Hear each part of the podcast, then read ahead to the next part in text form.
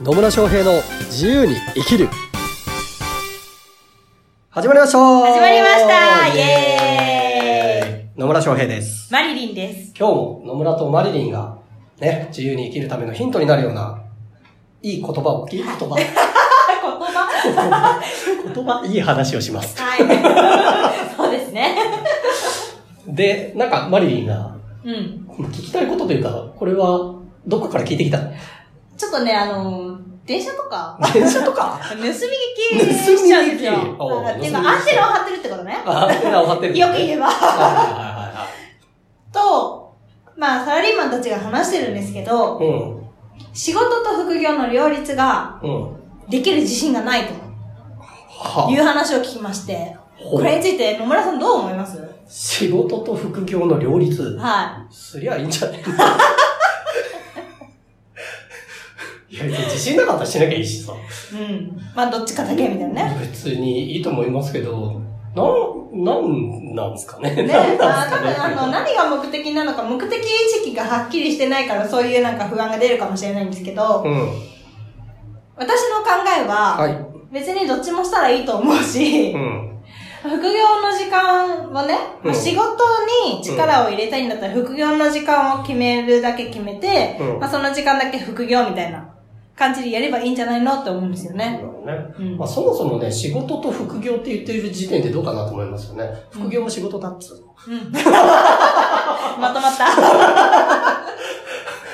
ね、まあまあ、いわゆる本業と言われているような、そう、そういう、まあ会社員の方で行くと、その会社で、まあ例えば月曜日から金曜日までの、うんまあ9時5時みたいなのが、いわゆる、まあ本業と呼ばれるものになって、うんで、それ以外の収入源、仕事、仕事というかな、ビジネスっていうのが副業っていうようなイメージなんですかね。そうだと思いますよ。ね。はい。で、まあまあ、副業の話はね、前前回というか、えー少し前の回でも言ったんですけど、うん。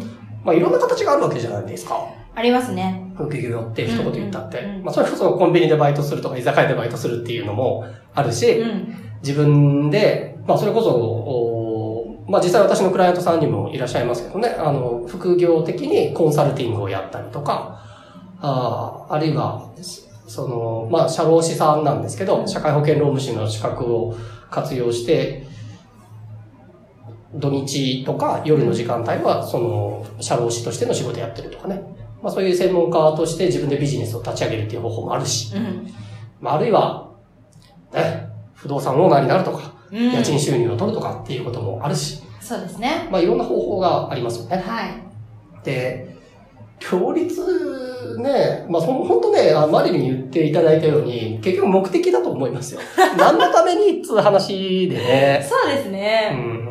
まあ、だ多分、まあ、これを言ってる人たちは、休みたいのかなってああ。思うんですよね。自分の時間が欲しいのかなみたいな。なるほどね。うんまあ自分の時間、うんね、欲しいんじゃないですか。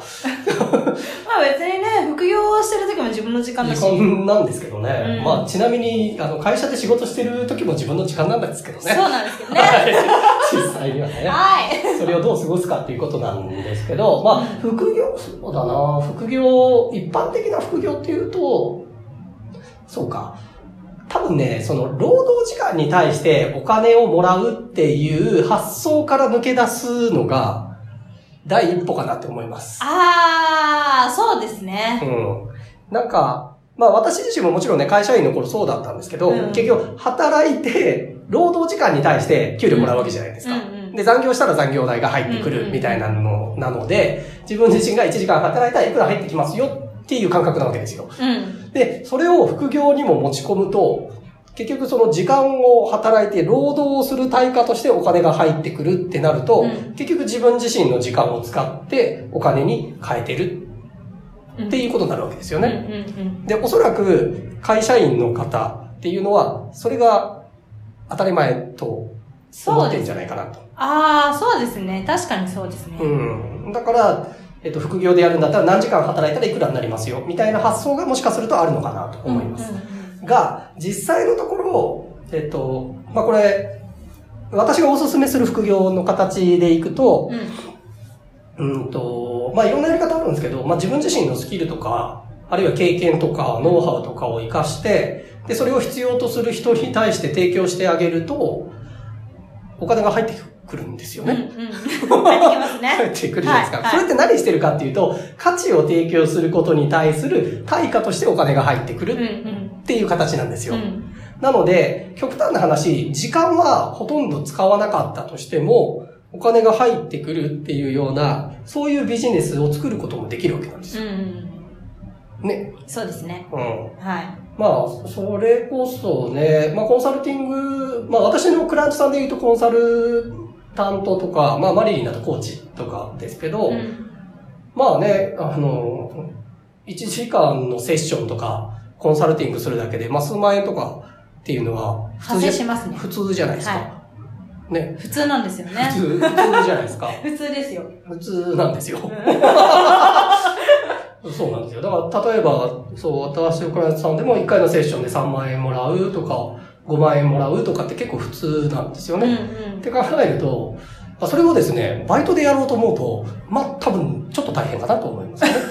そうですね。時給、まあ、例えばちょっと良くて1500円ですと。はい。時給1500円で3万円分のね、収入を得ようと思うと、20時間。大変。結構働かなきゃいけないね。 20時間働いて3万円をもらうっていうような副業の形で考えてると、う。確かに時間を取られてしまうんそうですね。と思います。はい。が、基本的にビジネスって価値の交換なんですようん。うん。だから、すごい、相手にとって価値のあるものを提供すれば、お金は入ってくるので、うん。そういう発想になっていただくと、自分の時間を持ちながら、その、まあ、空いてる時間で副業的にビジネスを回していくっていうのも全然できますよね。うん。できますね。全然できるんですよ。はで、まあ、ぶっちゃけそれで副業でね、私のクライアントさんとか副業でやるじゃないですい。か。うん。で、めっちゃ売り上げ上がるじゃないですうんか。会社辞めますけどね。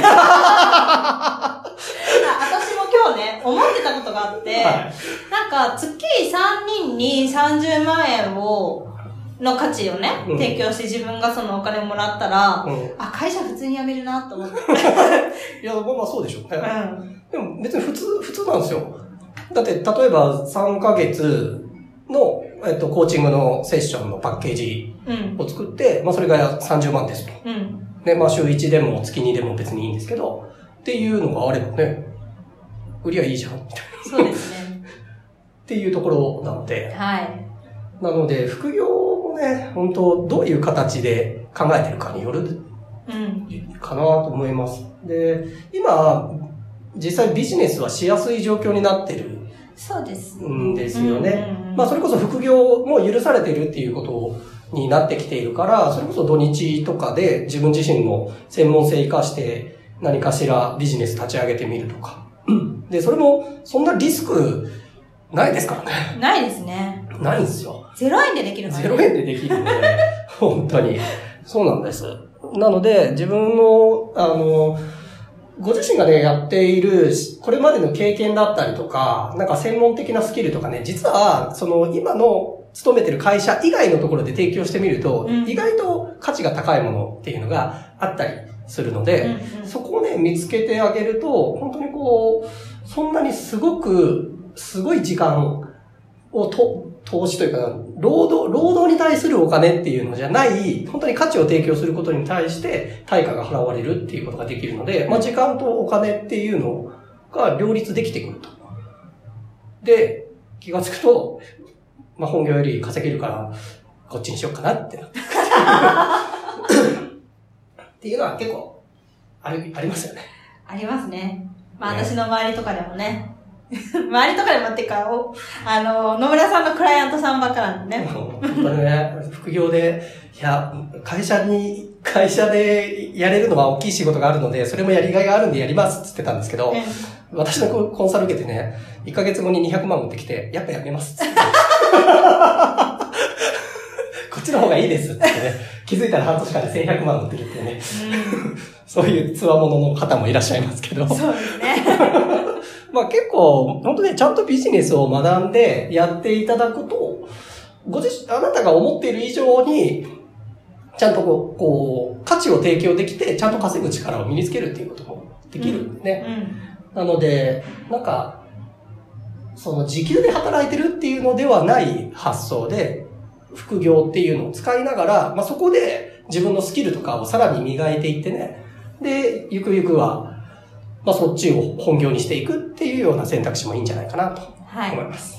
うんで、まあ、もしね、そういう、うーとはいえ、どうやってその副業のビジネスをね、まあ、副業からでもいい、ビジネスを立ち上げればいいのかなっていうような方に関しては、まあ、私の PDF とかね、ダウンロードしていただいたり、まあ、あとセミナーね、来ていただいたりすると、本当にゼロからの状態であったとしても、どうやってえー自分のビジネスを作っていけばいいのかっていうことを分かりやすくお伝えしているので、まあはいぜひね、えーそういった、まあ、セミナーなどね、受けていただければと思います。そうですね。はいはい。セミナーはね、本当におすすめです。おすすめです。。は いはい。というわけで、今日も最後までお聞きいただき、ありがとうございましたあ。りがとうございました。また次回お会いしましょう。ささよならら。